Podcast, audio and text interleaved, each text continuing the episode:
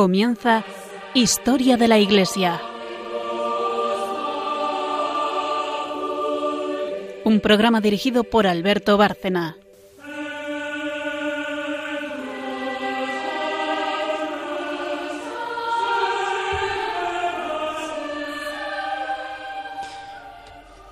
Buenas noches a nuestros oyentes de Historia de la Iglesia aquí en Radio María.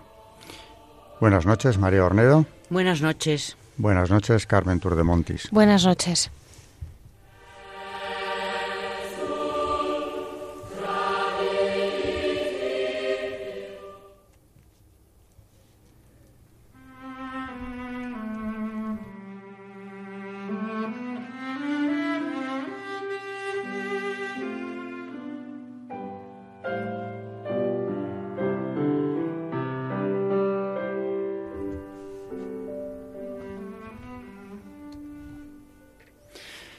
Como siempre, el programa tiene tres secciones, para quien no lo conozca. Eh, la primera es la parte histórica, historia de la Iglesia. Eh, llevamos ya varios programas hablando de la relación entre esta historia y la de España, que están íntima, muy íntimamente ligadas, eh, sobre todo a partir de los reyes católicos y luego con su descendencia. En el programa anterior hablábamos ya del siglo XVII y del inicio de la Guerra de los 30 años, última guerra de religión, en la que hay un enfrentamiento definitivo entre protestantes y católicos, que es de lo que Carmen nos va a hablar hoy en la primera sección, la sección histórica que ella lleva. En la segunda sección hablaremos de un santo, eh, generalmente relacionado con el tema que estemos viendo. Hoy no va a ser así, porque nos vamos a ir a eh, San Genaro, es decir, un santo mártir siglos anterior a lo que estamos tratando aquí pero que tiene que ver con el reino de Nápoles y por lo tanto también con España, porque en ese momento todavía la monarquía hispánica tiene entre sus dominios el reino de Nápoles. Y por último, la tercera sección y última es la que lleva María Ornedo con Magisterio de la Iglesia, donde seguirá hablándonos de la Eucaristía. En el último programa nos hablaba de la celebración de la Santa Misa, también en el anterior, todo lo relacionado con el sacramento de la Eucaristía lo viene tratando, nos lo viene trayendo aquí, eh, de una obra de un gran teólogo eh, piamontés del siglo XVII, el cardenal Bona, que eh, nos sirve precisamente para profundizar en estos misterios y darnos cuenta más perfectamente de lo que la Eucaristía es y en qué condiciones debemos acercarnos a ella.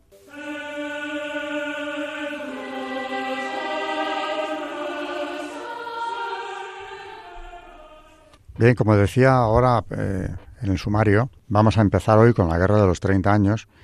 Eh, si nos diera tiempo lo vamos a ver entera, pero ya en el programa anterior hacíamos la introducción. Carmen nos trae aquí el nacimiento de la secta de la Hermandad de los Rosa, Cruz, que preparan eh, precisamente el levantamiento que fue esta Guerra de los 30 años, dividida en cuatro etapas, donde siempre los protestantes encuentran un líder, un príncipe protestante que los aglutine a todos y los dirija, los lleve al combate contra la Casa de Austria, es decir, contra el catolicismo, en definitiva.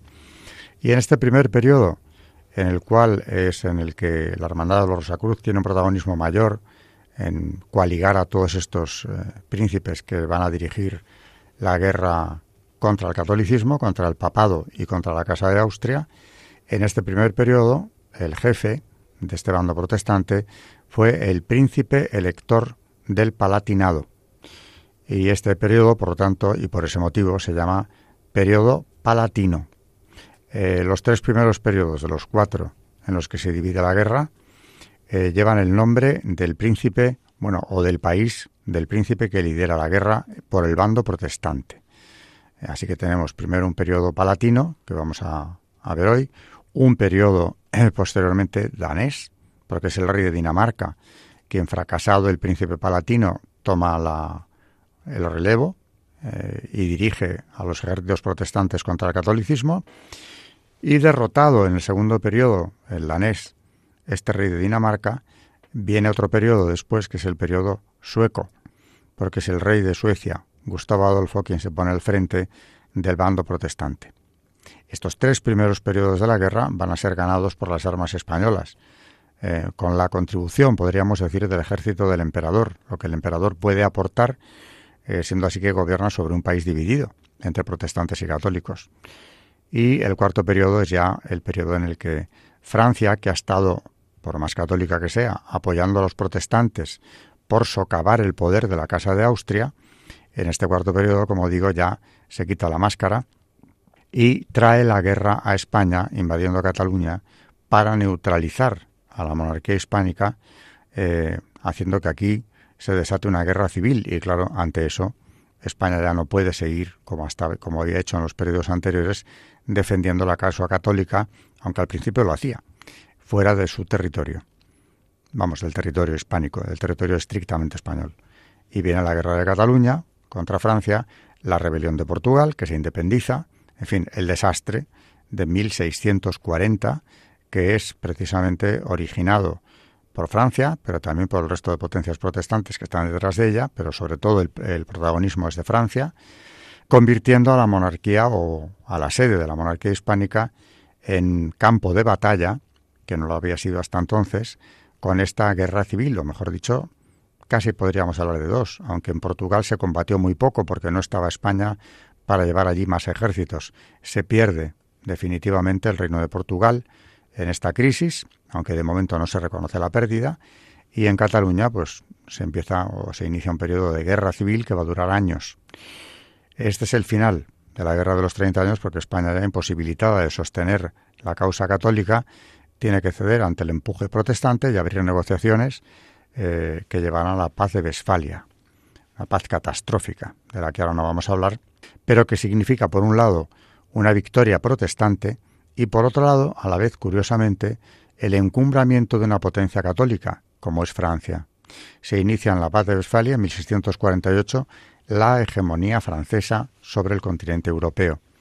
Pero por detrás de esto, o a la vez que esto, lo que tenemos es un eclipse del imperio, se llama así, el eclipse del imperio alemán, y eh, una disminución del poder católico, porque las potencias protestantes, por más que la hegemonía sea francesa, han salido reforzadas y el imperio queda además dividido en múltiples eh, principados que ahora obtienen el premio, alcanzando una casi soberanía o una autonomía muy amplia como premio a esa aportación al bando protestante que han desarrollado. Así que queda dividido en un mosaico de estados que lo hacen casi ingobernable, aunque de momento todavía y hasta el siglo XIX el Sacro Imperio sigue en pie y el emperador, al menos en teoría, es el soberano de todos estos estados eh, fragmentados del imperio, del Sacro Imperio, que van a seguir ahí unificados por la figura del emperador hasta Napoleón, nada menos.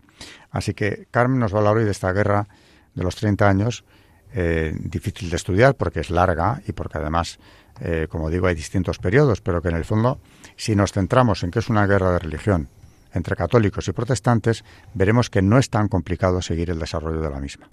Pues como dice Alberto, estamos con Felipe III, que ya habló él en, programas anteriores y en este también, que fue un rey que se dedicó a, hacer tratados de paz, a intentar la paz por todos los medios, y vamos a ver qué pasa después de esto.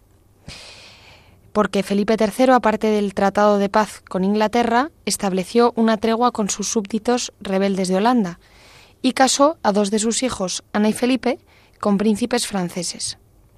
Luis XIII e Isabel, que sería reina de España. Para asegurar la paz también con la regente de Francia, María de Medici, viuda del Bearnés. Fue el suyo un reinado caracterizado por el pacifismo, como decíamos, mantenido a ultranza por común acuerdo entre el rey y sus válidos. Pero hubo una quiebra a ese principio, sencillamente porque resultó inevitable.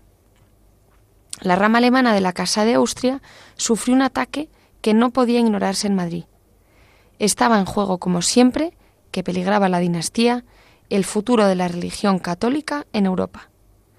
En 1618 comenzaba la Guerra de los Treinta Años, una guerra que afectaría a todo el continente durante tres décadas y terminaría definitivamente con la hegemonía española. Pero antes de eso, España haría una exhibición de poder e idealismo más allá de lo razonable, que representa una de las páginas más gloriosas de toda nuestra tradición militar. Todo empezó en 1618, con la defenestración de Praga, cuando dos emisarios del emperador Fernando II fueron arrojados por una ventana en el castillo de Hradkani. Los autores de aquella violencia eran protestantes bohemios, que se negaban a reconocer como rey a Fernando, precisamente por católico. Ofrecieron, por eso, la corona a Federico del Palatinado, príncipe elector de dicho territorio, de religión calvinista. No fue ajena a tal oferta la secta secreta de los Rosacruz, de la que hablamos en el programa anterior, constituida precisamente entonces para, como decíamos, combatir tanto a la Iglesia católica, especialmente a los jesuitas, como vimos, como a la Casa de Austria, partidarios de crear una nueva civilización que debería partir de la destrucción de la entonces existente, dejando el mundo como paso previo tal como Adán lo encontró. En sus creencias, como sabemos, había un fuerte componente esotérico. Y que será, en más de un sentido, el precedente inmediato de la masonería, nacida un siglo más tarde. Tanto Praga como el Palatinado fueron centros principales de los Rosacruz, que si no alcanzaron entonces sus objetivos, fue en gran medida gracias a España. El ejército imperial sin el español no hubiera sido capaz de frenar aquella rebelión protestante, cuya trama recorría buena parte del imperio y contó con los apoyos que cabía esperar. Las monarquías escandinavas, principalmente, pero en menor medida Inglaterra, donde reinaba Jacobo I. Y desde luego Francia, siempre dispuesta a socavar el poder de los Habsburgo, aunque durante la mayor parte del tiempo su apoyo fuera solapado y sobre todo económico. Realmente se trataba de un enfrentamiento definitivo de todo el continente contra la Casa de Austria y la última guerra de religión entre católicos, España y el emperador que no el imperio, y protestantes de todas las iglesias reformadas. La primera victoria católica fue la obtenida el 8 de noviembre de 1620 en la Montaña Blanca, cerca de Praga, por un noble español de Flandes, el conde de Tilly, que con ocho mil españoles reforzaba las tropas de Fernando II. Los tercios entraban en Frankfurt y ocupaban todo el Palatinado. El príncipe palatino había perdido su estado y buscaba refugio en Holanda, nominalmente española. Acudieron entonces los aliados a otro príncipe protestante para liderar su bando, el rey Cristian IV de Dinamarca, que, combatido nuevamente por Tilly, resultó tan derrotado como el anterior, y si no perdió su reino, al menos tuvo que renunciar a sus ducados alemanes. Schleswig y Holstein, en la para él desastrosa paz de Lübeck. Terminaba así el llamado periodo danés. Para dirigir el tercero de aquella devastadora guerra, el sueco, lograron implicar a otro soberano, Gustavo Adolfo de Suecia, que no ya la corona, sino la propia vida, perdió en el empeño, Batalla de Lutzen de 1632. Los tercios españoles llegaron hasta el Báltico, persiguiendo a los suecos. Y entonces, en septiembre de 1634, tuvo lugar una victoria que pareció y pudo haber sido la definitiva. Nordlingen. El comandante católico en aquella jornada fue el cardenal infante don Fernando de Austria, hermano de Felipe IV y gobernador de Flandes, el más brillante de los Habsburgo de su generación. España, aunque agotada, parecía imbatible y la causa protestante deshecha y sin remedio. Francia tuvo que quitarse la máscara. Hasta entonces Richelieu había financiado generosamente al rey de Suecia, pero después de su muerte y tras la derrota final de los suecos en Nordlingen, comprendió que no tenía más remedio que declarar la guerra a Felipe IV, aunque careciese de casus belli realmente comenzaba el periodo francés, que fue fatídico para España, que se había cubierto de gloria y prestigio en los tres anteriores. Exactamente, esto lo recoge eh, eh, la historia del arte. En el Museo del Prado se conservan los cuadros que se pintaron para el Salón de Reinos del Palacio del Buen Retiro, eh, que la mayor parte de ellos son cuadros de batallas victoriosas. El más conocido de este periodo, de la Guerra de los Treinta Años, o del reinado de Felipe IV, al menos. El más conocido es el cuadro llamado de las lanzas, la rendición de Breda, de Velázquez, que era quizá la obra más destacada del Salón de Reinos. Pero durante la primera parte del reinado de Felipe IV, las victorias fueron continuas. Es decir, que eso que hemos ido asumiendo de que el XVII es un siglo de decadencia española evidente, no es cierto. Realmente en dicha decadencia, hasta que no venga el periodo francés y la crisis que comentábamos al principio, provocada por la invasión francesa de, Cataluña, para nada es evidente, todo lo contrario. España tiene a raya a las potencias protestantes, todas ellas coaligadas contra los católicos, y no tiene otro apoyo, realmente más que el del ejército del emperador, siempre primos, los reyes de España, los emperadores de Alemania, pero un ejército dividido y mucho más frágil que el español. En ese salón de reinos del Buen Retiro eh, estaban inmortalizadas estas, estas grandes victorias. Eh, y muy cerca del salón de reinos estaba eh, también el cuadro de Rubens, la batalla de Norlingen, que se ve al cardenal infante don Fernando dirigiendo a las tropas españolas contra los suecos que huyen en desbandada. Si esto se recuperase, y hay un proyecto de hacerlo, es decir, llevar a lo que queda del Salón de Reinos, bueno, el Salón de Reinos está intacto en lo que fue Museo del Ejército, ahí veríamos juntos todos estos cuadros que representan un momento brillante como ninguno de la historia de España, o como pocos, al menos en cuanto a victorias frente a enemigos eh, coaligados en defensa de la fe por parte de España, de la fe católica.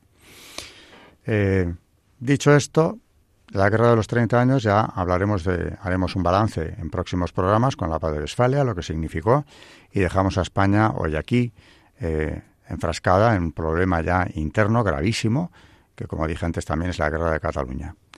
Eh, con esto nos vamos a ir a la siguiente sección, el santo del día, haciendo antes una pequeña pausa.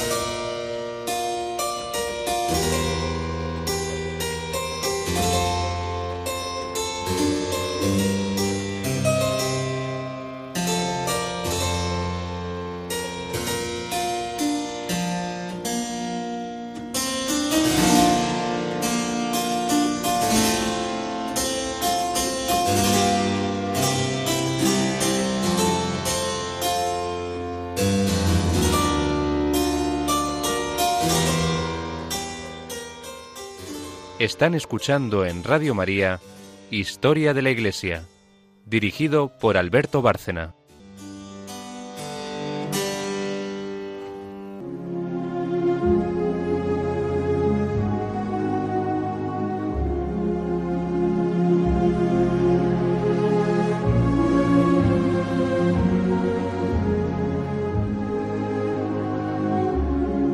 Santos en la historia de la Iglesia.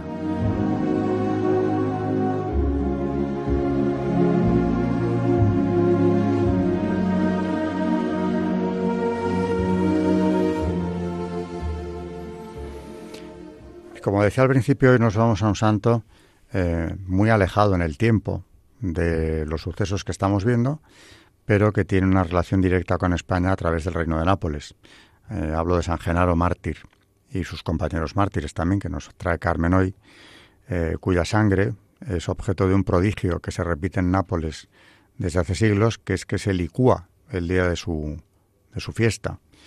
De no ocurrir esto, normalmente se ve venir alguna catástrofe. Es un fenómeno muy, el prodigio de San Genaro muy parecido al de San Pantaleón, aquí en Madrid, que también ha ocurrido que avisa de las, de las catástrofes o de las desgracias nacionales precisamente de la misma manera, no se licúa el día que lo tiene que hacer. Es increíble, verdaderamente, y no lo digo en el sentido de no creérmelo, sino eh, sorprendente al máximo, ¿no? Que ocurra esto con esa puntualidad. Un ejemplo de de cómo avisa la sangre de San Pantaleón, que es interpretable, claro, desde distintos aspectos, fue que en el año 1723 en plena ilustración, y Nápoles se había convertido en un centro de ilustración muy radical, por cierto, publica Iannone, un, un ilustrado italiano de primera línea, de mucha repercusión en la Europa de entonces, una obra titulada Historia civil del Reino de Nápoles, donde ataca frontalmente a la Iglesia y de forma muy concreta al papado. Ese año no se licuó la sangre de, San Genaro y el pueblo napolitano lo atribuyó precisamente a la publicación de este libro que indicaba que venían tiempos muy adversos para la Iglesia si el pensamiento imperante, lo que ahora llamamos el pensamiento único, y en la ilustración se dio algo muy parecido, eh, iba en esa dirección, contrario, radicalmente contrario a la Iglesia. Bueno, ese prodigio, como digo, merece la pena detenerse un poco en él y Carmen nos lo va a traer también hoy junto con la historia del santo mártir eh, San Genaro.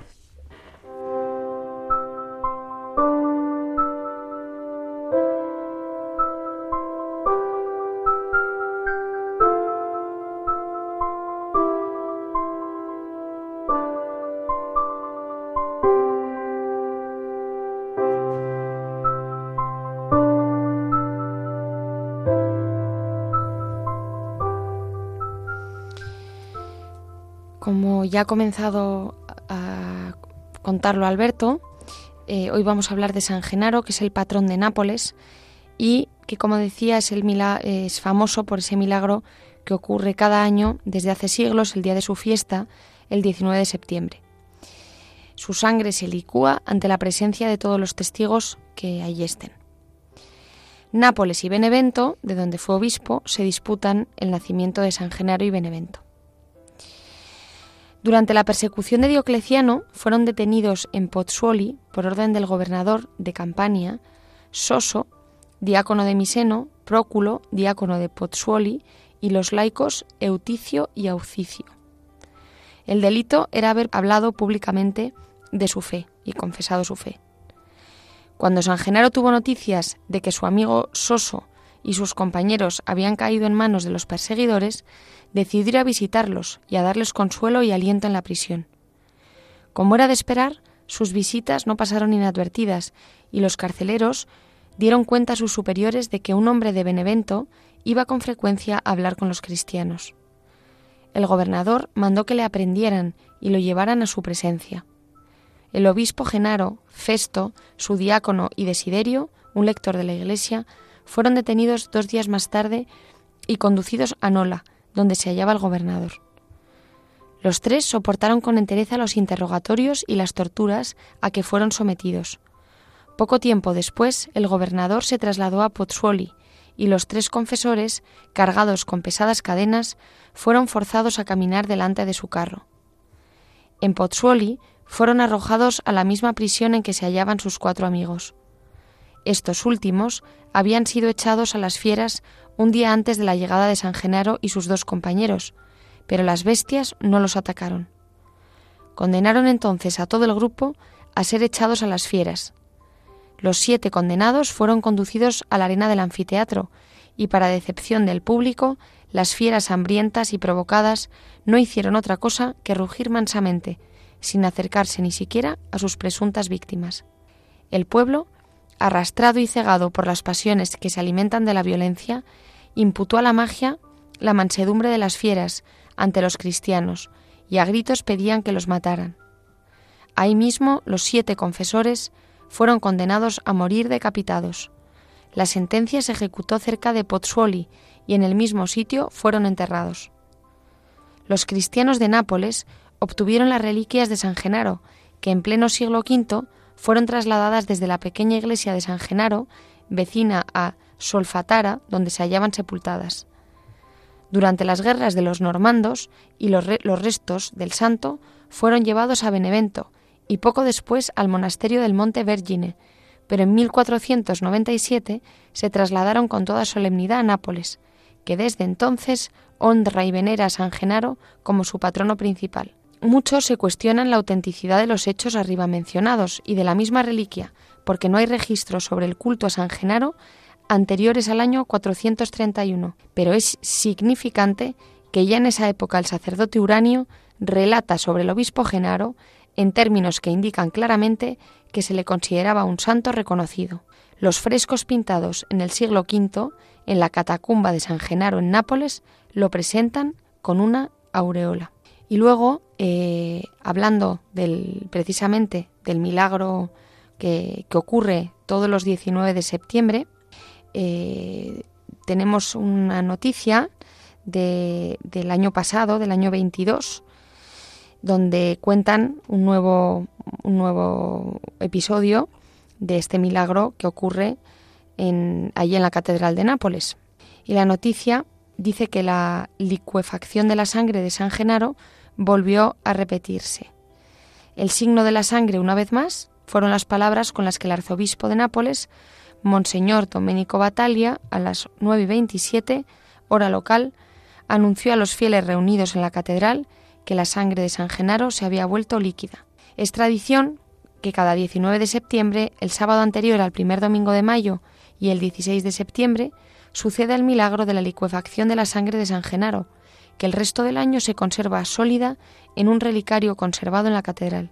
Esos días, un sacerdote expone en el altar de forma solemne, frente a una urna que contiene la cabeza del santo, una ampolla del tamaño aproximado de una pera que contiene la sangre de San Genaro solidificada. Los presentes empiezan a rezar y la sangre normalmente sólida y de color negruzco se vuelve líquida y rojiza. La Iglesia no califica este fenómeno de milagro, sino como prodigio. Se trata de un suceso extraordinario que ocurre desde el año 1389.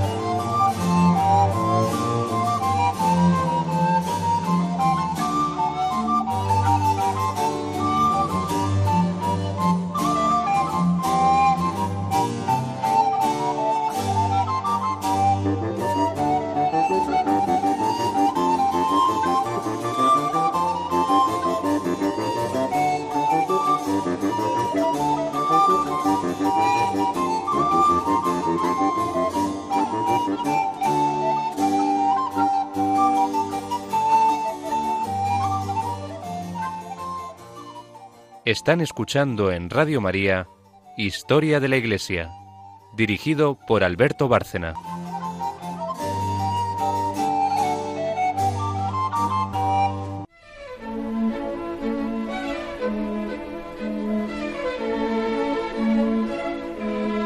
El Magisterio de la Iglesia.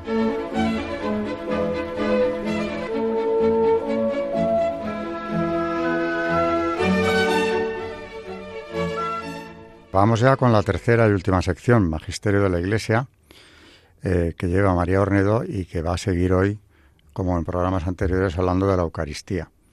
Eh, yo diría que afortunadamente hoy tenemos la suerte de que vamos muy bien de tiempo, o mejor que otros días, y va a poder detenerse un poco más en, los comentarios del, del cardenal Bona, al que sigue desde hace ya un tiempo, y nos habla precisamente de la Eucaristía, del sacramento, de la Santa Misa y también de las condiciones, oraciones y disposición con las que los fieles deben o debemos asistir a este santo sacrificio. Eh, con un poco más de margen y luego, como solemos hacer, comentaremos lo que nos ha traído hoy del mismo teólogo Piamontés. En el último programa eh, estuvimos recitando las oraciones de dentro de, de antes de la celebración de la misa, como son mm, oraciones de actos de las diversas virtudes que se pueden ejercitar antes del desarrollo de la Santa Misa, como son acto de fe, acto de esperanza, acto de caridad y acto de deseo. Hoy vamos a ver el acción de gracias. ¿Quién soy yo, bondad infinita? Para que tú quisieras que subiese al sagrado altar y te ofreciera a ti, de tus propios dones, un santo sacrificio, una hostia inmaculada? ¿Qué había en mí para que hallase yo esta gracia a tus ojos, para que me mostraras tu divina misericordia? Venid y escuchad todos los ángeles y santos del cielo, y os narraré cuántas cosas hizo Dios en mi alma. Pues, siendo despreciable en mi casa, me levantó del polvo y me constituyó al lado de los príncipes de su pueblo, para que comiese el pan y bebiese el vino en su mesa todos los días de mi vida. ¿Cómo podré darte gracias, clementísimo Jesús, Salvador del mundo? ¿Qué te podré ofrecer a cambio de cuanto tú me has concedido? A ti sin duda se refiere, oh esposo de la Iglesia, aquel versículo del cantar. Si uno ofreciera por el amor toda su hacienda, sería despreciado. Tú me has confiado cuanto tienes, tu cuerpo, tu sangre, tu alma y tu divinidad. Y si yo te entrego cuanto hay en mí, mi cuerpo, mi alma y mi libertad, con todo lo que ahora tengo y pueda tener, todo esto como nada ha de ser considerado en comparación con tu don inmenso e inestimable.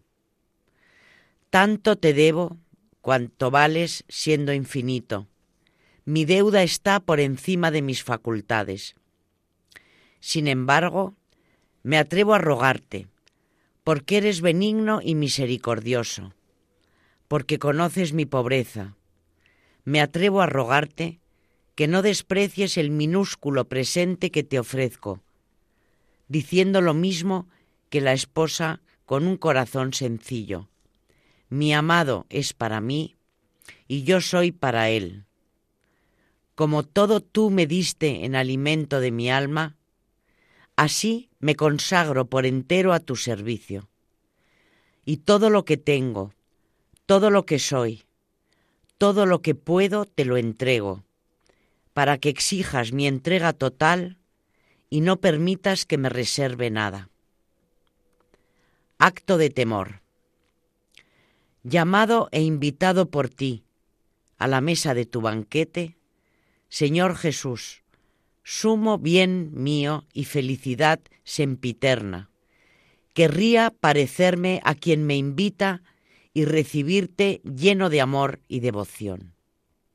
Pero me conturbo mucho al comprobar mi deformidad.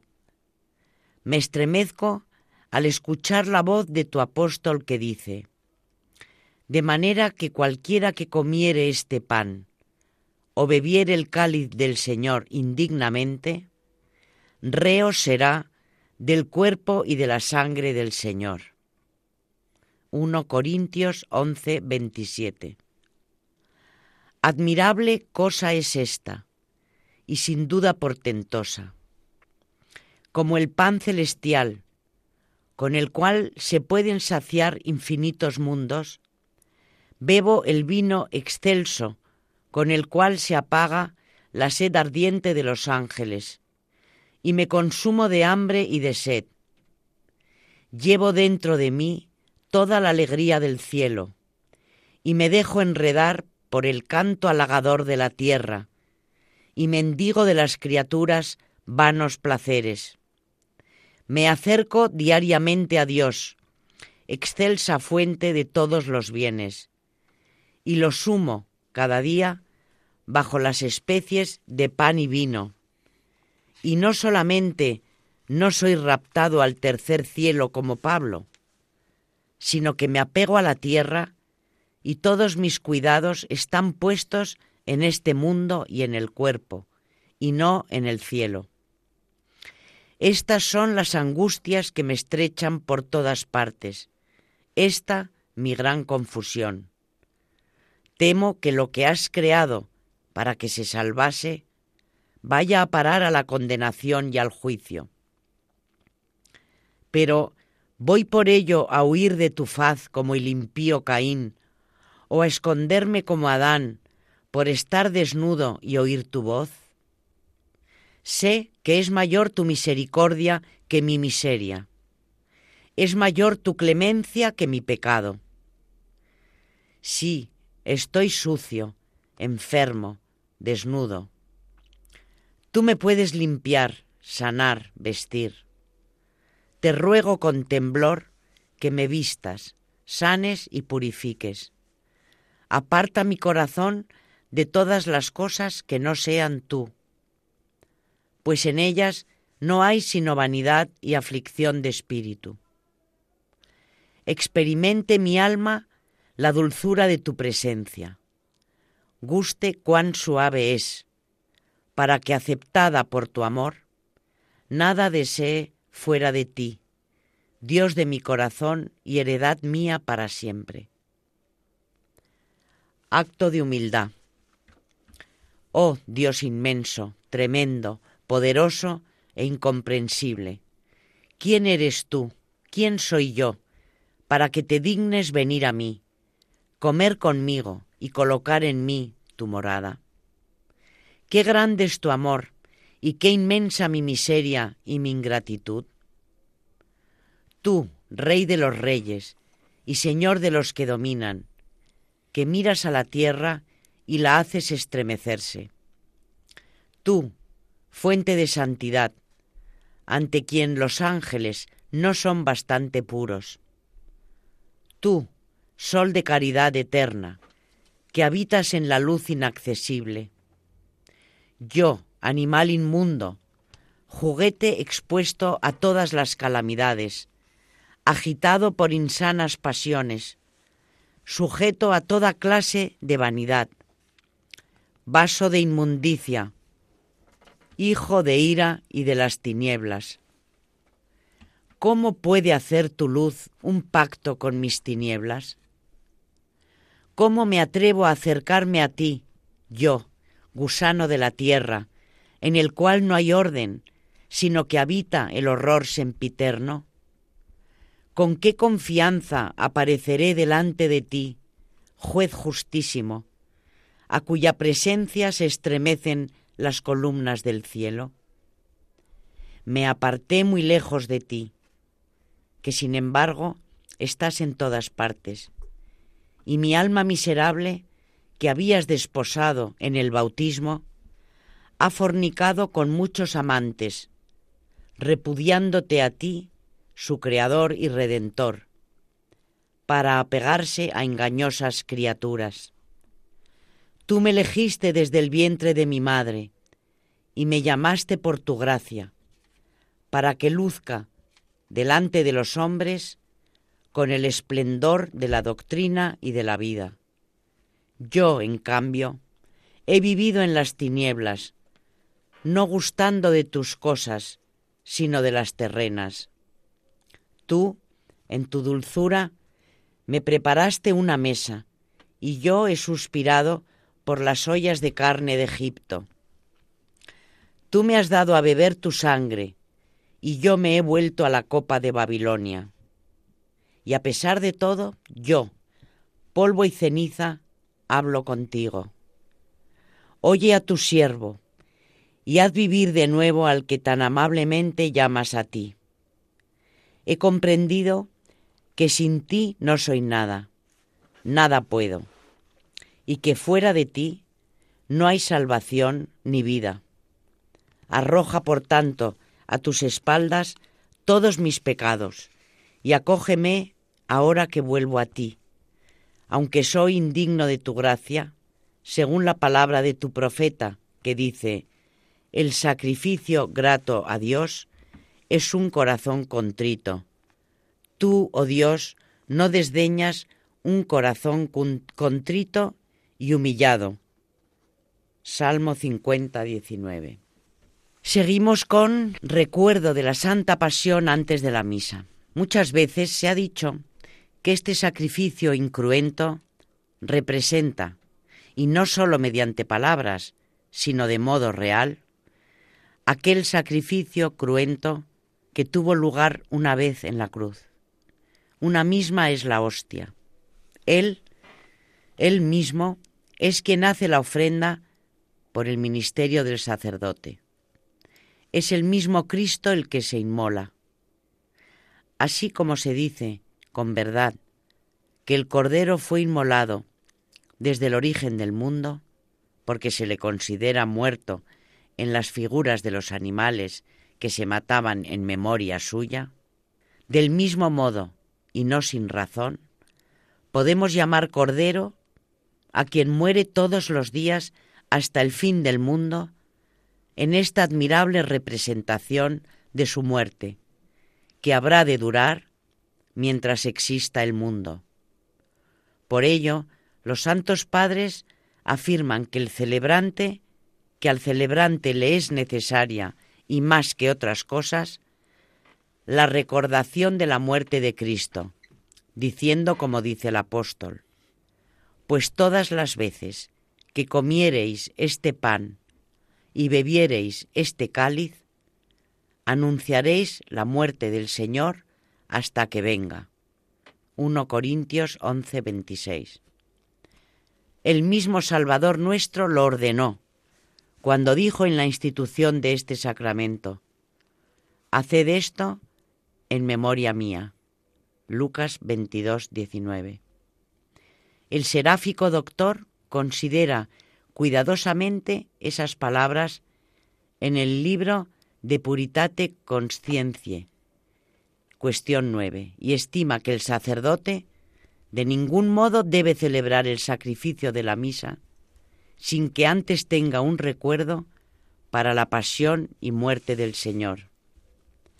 Por eso, el sacerdote que se prepara para celebrar el sacrificio recoja el acecillo de todas las ansiedades y amarguras del Señor y colocándolas sobre su pecho, insértelas en las fibras de su corazón.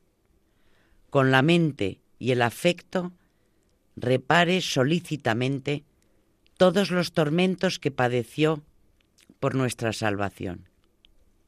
Tenga con frecuencia estas cosas en su boca y siempre en el corazón, y sea su filosofía más sublime al conocer a Cristo y a Cristo crucificado, cuando se acerque al altar, ore así de todo corazón. Quiero traer a la memoria, Padre Clementísimo, y he de penetrar mi alma de todos los dolores y sufrimientos y rememorar con gemidos y lágrimas la acervísima muerte de tu Hijo, mi Señor Jesucristo, porque Él, que es mi salvación y mi vida, del leño enfrente de mis ojos, ofreciéndose a ti en holocausto por mi salvación y por la de todo el mundo.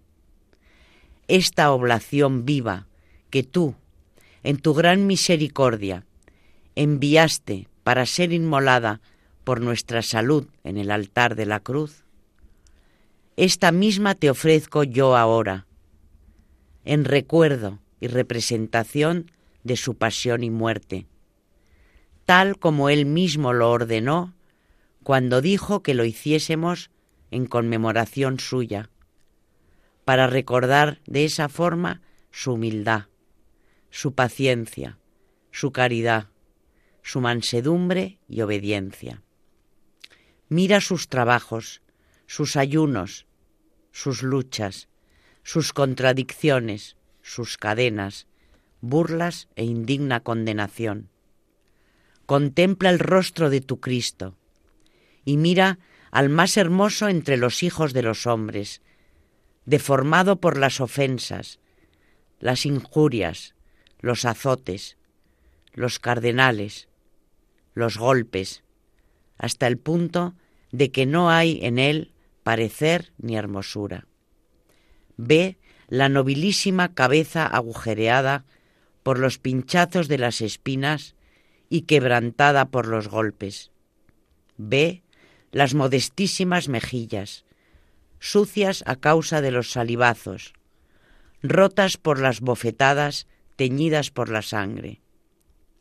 Ve sus benignísimos ojos bañados por las lágrimas y entornados ante tal ignominia. Ve la boca suavísima atormentada por la ardentísima sed y por la bebida de hiel y vinagre. Ve la espalda sobre la que construyeron los pecadores macerada por los latigazos y sus hombros oprimidos por el peso de la cruz.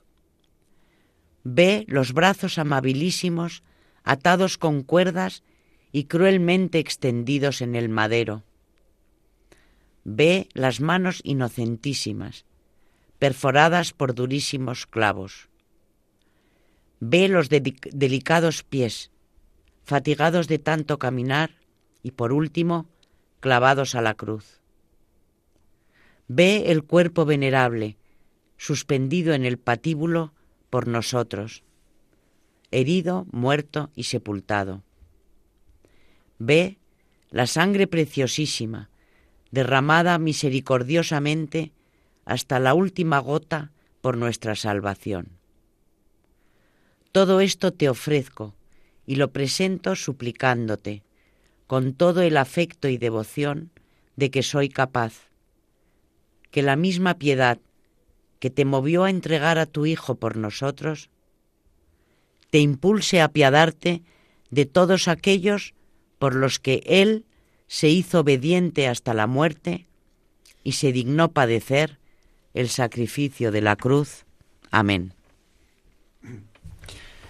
Bueno, pues es impresionante, pero eh, aquí el teólogo nos ha llevado desde San Pablo hasta Santo Tomás de Aquino, insistiendo en distintos aspectos, pero siempre en la misma idea, eh, que es que la Eucaristía es la renovación incruenta del sacrificio del Calvario. Esto, claro, ha sido muy negado por, mm, naturalmente, las eh, iglesias reformadas, ¿no? No quieren ver esta realidad. Pero es que, claro, negarse a ver eso, aparte de que es una realidad, es mm, negarse a reconocer un don tan impresionante como el de que todo un Dios hecho hombre pasará por todo lo que nos acabas de, de contar, ¿no? Y esto es nada más que un resumen. Y desde ahí, claro, desde ese sacrificio que este no es un programa de teología, es de historia, pero aquí en Magisterio, desde ese sacrificio, digo, eh, tenemos que partir en nuestra meditación ante la Eucaristía, porque nos va a ayudar mucho. Es más, eh, Bona aconseja que el propio celebrante medite sobre estos eh, misterios antes de celebrar la misa para ser consciente de lo que está haciendo. Eh, o sea que si esto se rechaza, en el fondo no deja de ser un rechazo del don enorme de la pasión, de la encarnación y pasión de, y muerte de, de Cristo, ¿no? Pero parece como que a muchos les da como cierto pudor, rechazo, se avergüenzan, ¿no? De toda esa humillación de Cristo en el Calvario y en, durante todas las horas de la pasión, ¿no? En vez de estar eh, sumamente agradecidos y por otro lado eh, orgullosos podríamos decir, aunque no es la palabra adecuada, de que ese Dios encarnado haya pasado por todo eso por nosotros. Hay otro misterio, no solo los misterios de Dios, sino el misterio del hombre. ¿Qué es el hombre? Decían unas contemplativas que solíamos visitar hace años. ¿Qué es el hombre para que Dios haya pasado por todo esto? Bueno, pues eso es lo que rememoramos en la Eucaristía y conviene mucho recordarlo. Por eso insisto en la idea que ya he dicho o he traído aquí al programa, creo que fue en el último, concretamente, ¿no? que el privar del sacramento de la Eucaristía en las iglesias reformadas a los fieles ha sido un empobrecimiento enorme de la espiritualidad cristiana en esos países donde la reforma en sus distintos aspectos triunfó. Dicho esto, que no es más que un comentario a lo que acabas de traernos, podéis hacer lo que queráis sobre la Eucaristía y sobre la pasión de Cristo también. Pues uniéndolo a, lo, precisamente a la parte histórica de la que hemos hablado, al final pues también poner en valor que todos nuestros reyes, desde luego estos dos siglos de los que hemos estado hablando, eh, se dedicaron mm, a, luchar precisamente porque sabían, bueno, realmente se dedicaron a luchar, mm, fue una especie de guerra santa también, eh, aunque fuese en Europa contra, pues eso, eh, este último rey, eh, Felipe III, pero todos los reyes de los que hemos estado hablando, Carlos V, por supuesto los reyes católicos, Felipe II, al final muchas veces en contra de intereses económicos, que sí en cambio hemos visto en la mayoría de, de, pues, de los príncipes protestantes, eh, etcétera, pues decir que, que, que, toda esta época es una época de esplendor en cuanto a la fe también de nuestros, de nuestra, de nuestros reyes. Y que también es un pues es una maravilla ver cómo pues lo veíamos con Felipe II, cómo a pesar de que a lo mejor eh, meterse en, en, todos estos líos, todas estas guerras de las que hemos estado hablando, le iba a suponer eh, muchísimos problemas. Eh, al final, todos ellos tienen muy claro ya desde los reyes católicos por qué luchan y, y, qué defienden, muchas veces a pesar de, de sus intereses. Eso es lo que distingue la historia de España, sobre todo en estos siglos, claro, de la de otras naciones que es eh, la gran potencia es la nación que sacrificó todo al ideal religioso, en contra de intereses materiales, políticos, geoestratégicos. Eh, la famosa frase de Felipe II, ¿no? cuando Farnesio, el gobernador de Flandes, le advierte de que mover los tercios a, Francia para defender el catolicismo y que no entre un rey protestante en París, Enrique de Borbón, eh, traería pérdidas grandes eh, en un momento en que los Países Bajos están sublevados. Y la respuesta del rey es digna de ser recordada. Piérdase todo, pero no la fe. Porque él en Francia no iba a ganar nada. De hecho, ocupa París y lo mantiene ocupado un tiempo hasta que tiene la plena garantía de que Enrique IV, sea o no sincera su conversión, va a mantener la fe católica porque no se va a atrever a otra cosa. Y entonces se retira. No saca nada a España, ni el rey desde luego, en estas campañas contra el protestantismo francés. Solo que la hija primogénita de la Iglesia no cayera en manos del calvinismo, que eran los hugonotes, ¿no? Pero ya aterrizando, eh, muy buena la, vinculación historia-eucaristía, ¿no? Lo que estaban defendiendo los reyes y, con ellos todo el pueblo, porque como veíamos también en programas anteriores, eh, el pueblo español del siglo de oro, con aquello de los autos sacramentales, el gusto por ellos, ¿no? Era un pueblo de teólogos, como decía Menéndez Pelayo. Es decir, es España entera la que está defendiendo esto. Pero es que no es cuestión menor, eh, ni anecdótica, ni más o menos eh, prescindible. Es que estamos defendiendo nada menos que, eh, en este caso concreto, la Eucaristía. Porque lejos del mundo católico, evidentemente, no existe. Y aunque hablen de ella, están considerando una Eucaristía que no es. No es esto no es el santo sacrificio, no hay transustanciación, en fin, no es Eucaristía. A mí me llama mucho la atención, y en estas últimas oraciones, sobre todo, que no sé hasta qué punto estamos, no sé, y tampoco sé cómo se sabe eh, cuánta, en cuánta gracia de Dios estamos para poder recibir al Señor. Entonces, claro, que, que, que nuestra condenación no sea que, nuestra, que, comulgar no sea mm, algo que luego nos va a llevar a la condenación. Me preocupa muchísimo porque yo no sé si en realidad he comulgado siempre mm, en gracia de Dios y bueno, y lo dice, lo dice San Pablo, ¿no? Que no sea que nuestra comunión no sea reo de nuestra propia condenación, pero así de claro lo dice con esas palabras. Y claro, yo me preocupa que hoy en día estemos comulgando, que aunque bueno, supuestamente nosotros antes nos confesamos, siempre queremos estar en gracia de Dios, bueno, pero que me preocupa por mí y me preocupa por el resto de los cristianos de hoy en día, ¿no?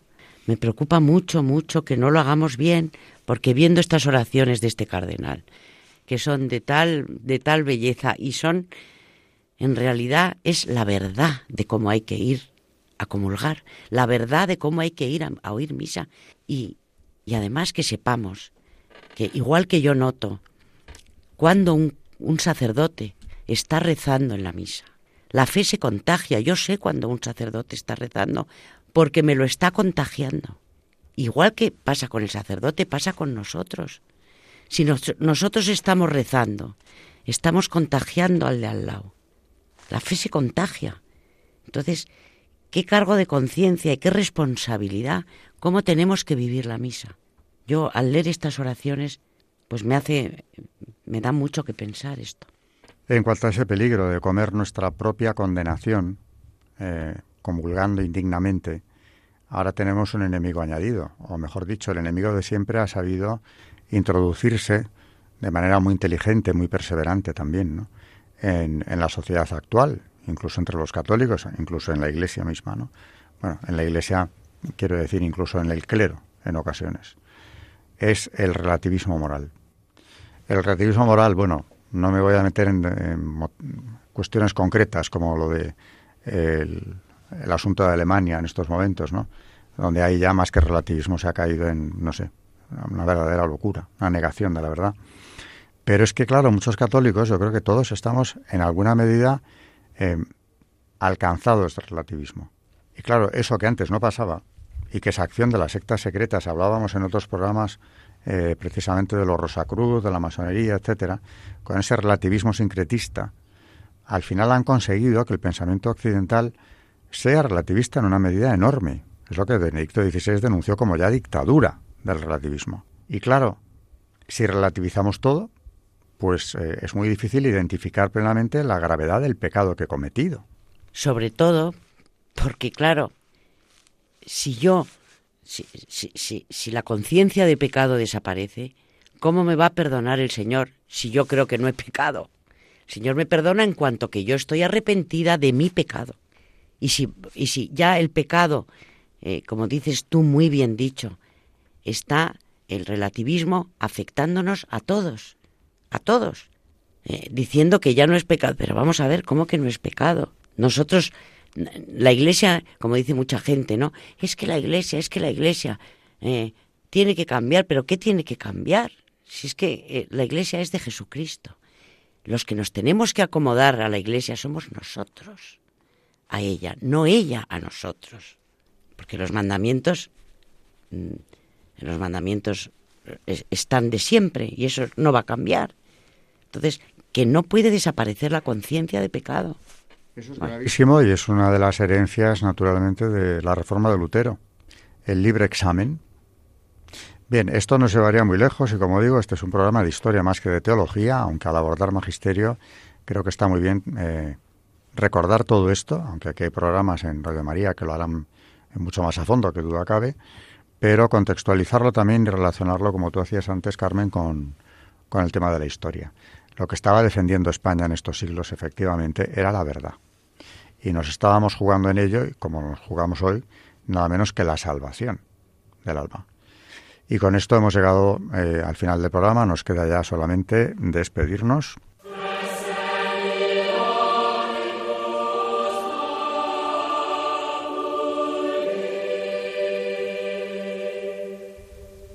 Buenas noches a todos nuestros oyentes de Historia de la Iglesia en Radio María. Buenas noches, María Ornedo, y gracias. Buenas noches y gracias a todos. Buenas noches y gracias también a Carmen Turdemontis.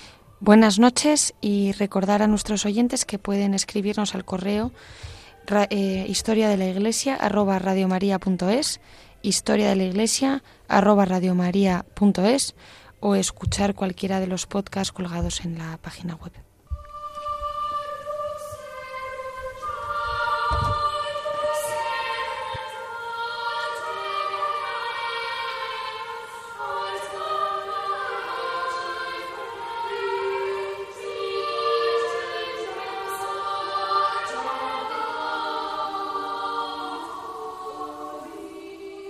Han escuchado Historia de la Iglesia, un espacio dirigido por Alberto Bárcena.